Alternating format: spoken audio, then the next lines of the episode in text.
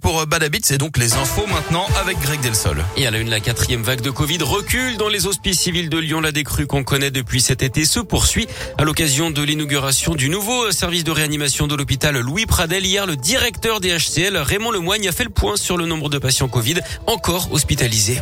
Pour vous donner une ordre d'idée, il y a 50 patients qui sont encore hospitalisés en service de soins critiques, alors qu'on a été jusqu'à 170 patients. Donc c'est pour dire que normalement la situation, elle est, elle n'est pas sous contrôle, mais en tous les cas, elle est moins tendue qu'elle ne l'a été. Concernant les personnels euh, vaccinés, donc à la date à laquelle euh, l'on parle, l'heure à laquelle on parle, euh, moins de 80 personnes font l'objet d'une mesure de suspension aux hospices de Lyon, dont un peu plus de la moitié sont des personnels soignants. Ça veut dire que 99,6% des personnels sont satisfaits à l'obligation vaccinale, ce qui en soi est normal et est une bonne nouvelle à l'échelle des hospices civils de Lyon. L'obligation vaccinale est entrée en vigueur il y a une semaine, hein, le 15 septembre dernier, et un nouveau conseil de défense sanitaire est prévu aujourd'hui. Le gouvernement pourrait annoncer la fin localement du pass sanitaire. La visite d'Emmanuel Macron à Lyon, ce sera dimanche et lundi prochain. Le chef de l'État participera au dîner des chefs à la préfecture du Rhône en marge du Sierra, le salon international de la restauration, de l'hôtellerie et de l'alimentation.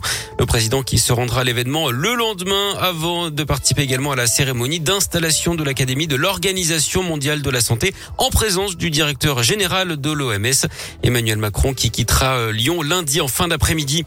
Une nouvelle battue organisée aujourd'hui pour retrouver euh, Gérard Champal, disparu depuis six jours maintenant dans les Monts d'Or. Ses proches s'activent pour tenter de retrouver cet homme de 77 ans à la santé fragile. Nouvelle vague de recherche qui partira à 13h du stade municipal de Saint-Romain-Mont-d'Or. Ce sera pour explorer les hauteurs de la commune, notamment les chemins aux abords du Mont-Cindre et du Mont-Tout. Les bénévoles s'activent depuis plusieurs jours maintenant, notamment en posant des affiches dans une dizaine de communes. Les gendarmes ont également demandé au TCL d'exploiter leur système de vidéosurveillance.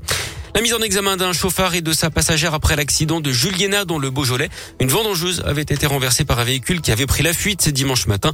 Le garçon est âgé de 20 ans d'après le progrès, la fille de 18. Les suspects ne seraient pas de la région et seraient également des saisonniers. Ils ont été placés sous contrôle judiciaire.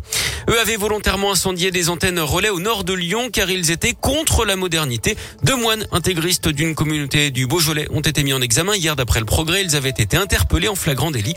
Ils encourent 10 ans de prison et ont été été placé sous contrôle judiciaire. Il se faisait passer pour un chauffeur VTC, repérait ses victimes à la sortie d'une boîte de nuit lyonnaise et profitait de leur état d'ivresse pour abuser d'elles à leur domicile. Un homme de 39 ans va être jugé en appel à partir d'aujourd'hui devant la cour d'assises de la Loire pour le viol de trois jeunes femmes. Il avait été condamné en première instance à 16 ans de prison. Et puis un mot de sport avec du foot et la septième journée de Ligue 1. Lyon 9e accueille 3. Ce sera à 21h à l'OL Stadium. Merci beaucoup Greg.